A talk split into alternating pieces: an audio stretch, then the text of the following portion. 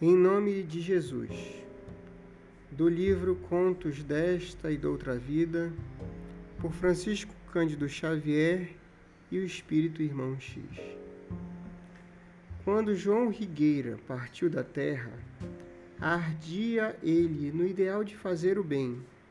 Espírito prestimoso, não adquirira, no entanto, merecimento para grandes alturas. Era preciso trabalhar mais estudar mais.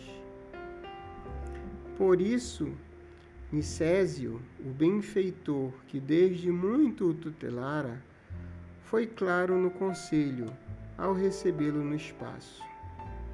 João, você, para elevar-se, precisa mais tempo entre os homens.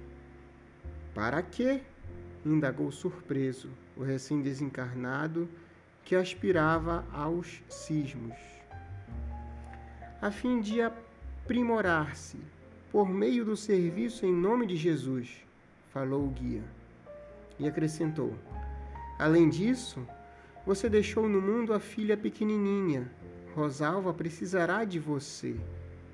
Lembrou Rigueira o laço mais forte que o prendia na terra. Sim, Rosalva, o anjinho que a esposa inconsequente lhe deixara nos braços, quando seguira no encalço de aventuras inferiores. Desde a separação da companheira, entrara ele em duras lições de entendimento para esquecer, mas ficara menina. Recordava agora, antes de libertar-se do corpo físico, entregara aos cuidados de pobre amigo, que se prontificou a interná-la em um humilde orfanato.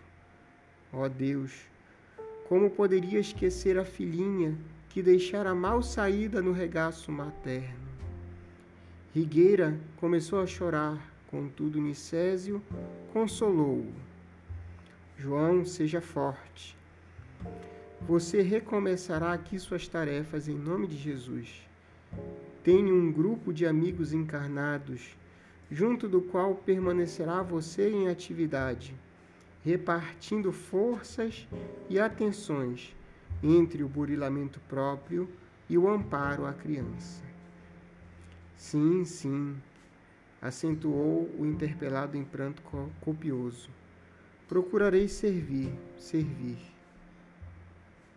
E realmente, desde então, escolhendo a legenda em nome de Jesus, João Rigueira passou a ajudar em casa do Dr. Vicentino de Freitas, distinto advogado que tentava adaptar-se à doutrina espírita. A esposa, Dona Guiomar, aquecera em formar uma equipe doméstica para estudos do Evangelho, a qual se juntara Dona Clélia, uma cunhada viúva, e seus dois filhos, Martinho e Luiz Paulo. Eram, desse modo, cinco aprendizes à mesa. Quando Rigueira ocupou a mediunidade de Dona Clélia pela primeira vez, dando-se a conhecer como um mensageiro que passaria a servir ao conjunto mais diretamente. Emocionou-se, chorou e pediu a inspiração divina. E desde aquele instante, foi promovido pela família confortada e alegre ao posto de irmão João.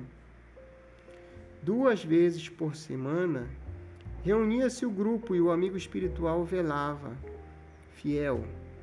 Mas não só isso, era compelido a trabalho diário.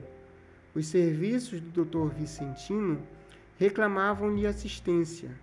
A saúde de Dona Guiomar pedia abnegação os problemas de Dona Clélia multiplicavam-se e os rapazes não lhe dispensavam apoio na luta íntima. Dois filhinhos de Dona Guiomar surgiram no berço. Rigueira fora o pajem vigilante, desde os primeiros dias da gestação, amparando e providenciando. Os gêmeos, Jorge e Jabas, eram seguidos por ele, quais se lhe fossem rebentos do coração. Sentinela incansável, passos magnéticos a rodo para que os meninos se ajustassem. enfermagem no sarampo e auxílio na coqueluche. Socorro contínuo ao campo orgânico de Dona Guiomar, que aleitava dificilmente, bálsamo invisível nos servos, nos nervos do doutor Vicentino e no setor de Dona Clélia, concurso incessante. Mas na esfera sentimental dele mesmo, o pobre espírito João Rigueira acompanhava agoniado os padecimentos da filha. Rosalva despedira-se do orfanato, já crescida, para servir na copa de família abastada, e aos 14 anos de idade já sofria vexames. O primogênito da casa perseguia e injuriava a mocinha. Muitas vezes, o irmão João comparecia às preces e estudos no lar dos Freitas de alma em frangalhos. No entanto, nunca faltava. Os filhos do Dr. Vicentino cresceram.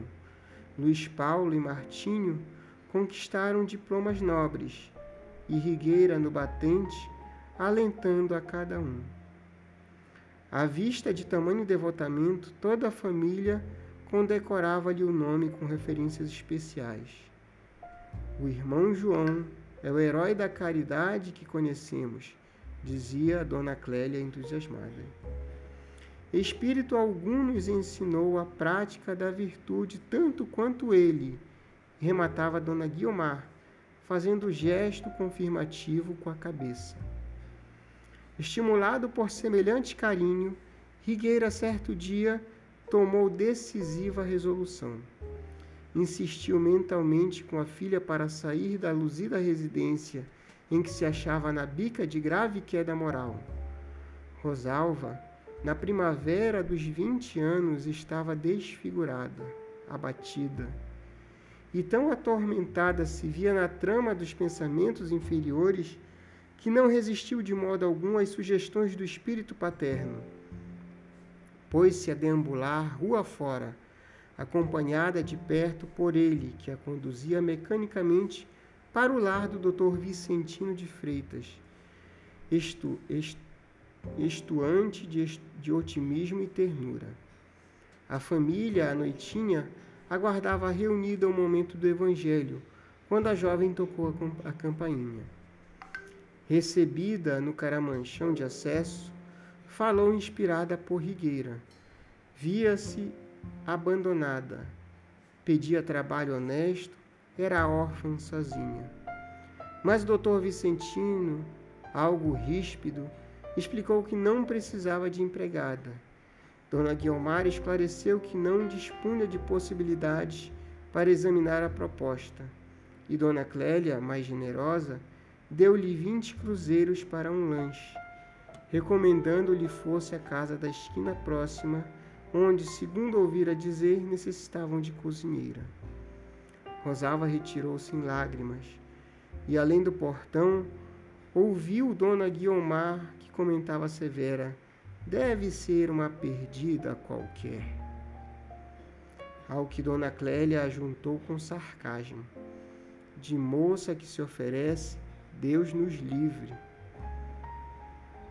Transcorrida meia hora, os componentes do círculo reuniam-se à mesa, todos reverentes, em atitude submissa. Fim da prece de abertura, foi lido e minuciosamente interpretado formoso trecho sobre a beneficência. Em seguida, o amigo espiritual incorporou-se em Dona Clélia para o serviço do passe curativo. Entretanto, como jamais acontecera no curso de quase 20 anos, o benfeitor guardava silêncio, mostrando sinais de imensa amargura. Que houve, irmão João? perguntou o doutor Vicentino. Você triste? Rigueira, porém, fez um sorriso desapontado e respondeu paciente: não se preocupe, meu amigo, tudo vai bem. E concluiu: continuemos trabalhando em nome de Jesus.